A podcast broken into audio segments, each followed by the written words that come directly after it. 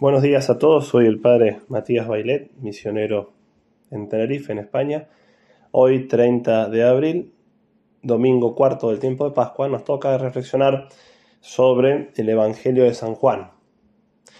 En verdad, en verdad os digo, el que no entra por la puerta en el aprisco de las ovejas, sino que salta por otra parte, ese es el ladrón y bandido. Pero el que entra por la puerta es pastor de las ovejas. A éste le abre el guarda, y las ovejas atienden a su voz, y él va llamando por el nombre a sus ovejas y las saca fuera.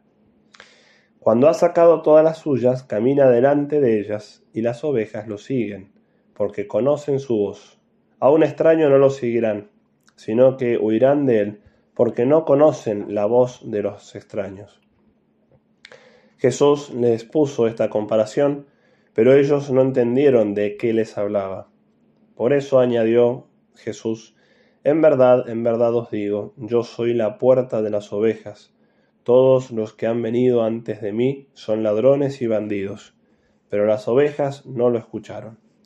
Yo soy la puerta, quien entre por mí se salvará y podrá entrar y salir, y encontrará pastos. El ladrón no entra sino para robar y matar y hacer estragos. Yo he venido para que tengan vida y la tengan en abundancia. Palabra del Señor. Gloria a ti, Señor Jesús. Queridos hermanos, eh, como sabemos, eh, Cristo en distintas ocasiones, Cristo en distintas ocasiones, utilizó de parábolas para, o de comparaciones para poder utilizar un ejemplo cotidiano de la vida ordinaria del pueblo de Israel para poder eh, anunciar el reino de los cielos. ¿sí? A veces hemos escuchado, por ejemplo, la parábola del trigo y la cizaña, ¿sí? de el grano de trigo que cae en tierra.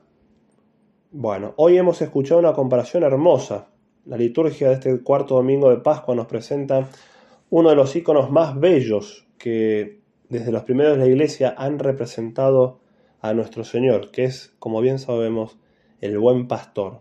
Cristo, el buen pastor. Y Cristo utiliza esta imagen ¿no? del pastor, el rebaño, el corral.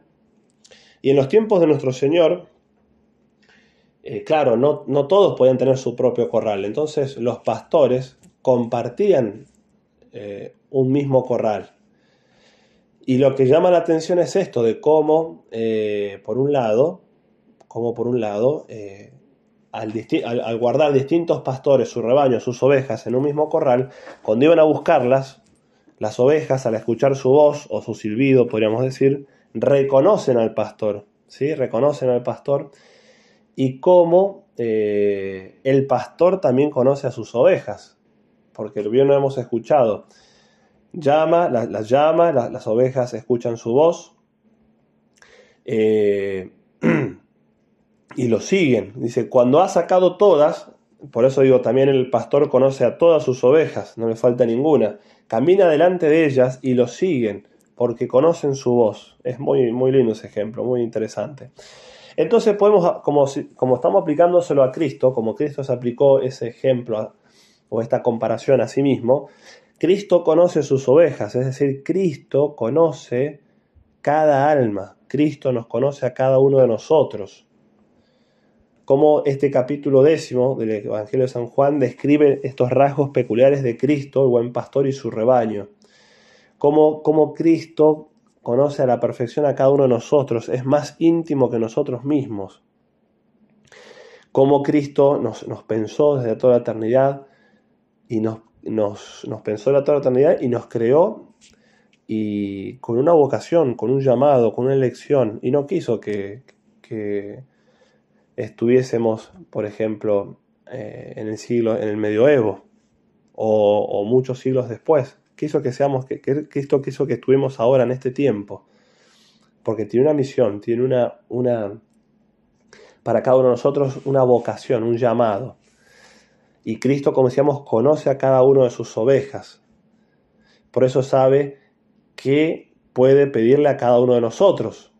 por ejemplo, nuestras cruces, nuestras dificultades. Cristo sabe qué cruz, en qué tiempo, de qué forma, en qué medida nos puede pedir cosas, porque conoce a cada una de sus ovejas. Pero al mismo tiempo, no solamente este capítulo décimo describe la, actitud del pastor o los rasgos del pastor, sino que también describe y presenta la actitud del rebaño. el rebaño escucha y sigue escucha, o sea, conoce la voz de su pastor y lo sigue. Estos términos designan las características fundamentales de quienes viven el seguimiento del Señor. Por eso nosotros estamos llamados, e, este, este escuchar y seguir, se nos aplica a nosotros de la siguiente manera. Nosotros estamos llamados a examinar nuestra conciencia, a examinar nuestra vida. Primero, a la escucha atenta de la palabra de Dios. ¿Para qué? Para examinar nuestra vida y ver qué es lo que Dios quiere de nosotros. Dijimos que Dios tiene un plan para cada uno de nosotros. Señor, ¿qué quieres de mí? ¿Cómo quieres que te sirva? ¿Qué necesitas que haga por ti? Por eso es, es menester examinar nuestra conciencia y aprender a discernir espíritus. ¿Qué es lo que Dios quiere de nosotros en particular? De esta escucha deriva luego el seguir a Cristo. Entonces, una vez que yo escucho, una vez que yo discierno y sé que es voluntad de Dios, yo no solamente puedo decir esto sí o esto no es voluntad de Dios. Yo estoy llamado a ejecutar, a obrar, a poner por obra. Estoy llamado a seguir a Cristo, porque si no, no me serviría de nada el discernir espíritus. Porque si no estaría discerniendo diciendo, sí, esto es lo que Dios me pide, pero no obro.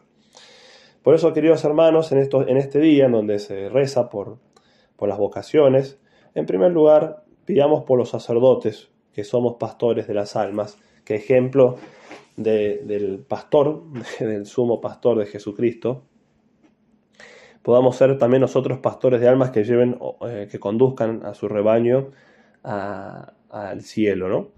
También pidamos por las vocaciones, para que no falten vocaciones a la iglesia y haya muchas más, muchos más pastores que trabajen por, la, gloria de Dios. Y también pidamos por el rebaño, ¿sí? por todos los miembros de la iglesia, para que sepamos escuchar la voz de Dios y obrar en consecuencia. Que la Virgen nos bendiga.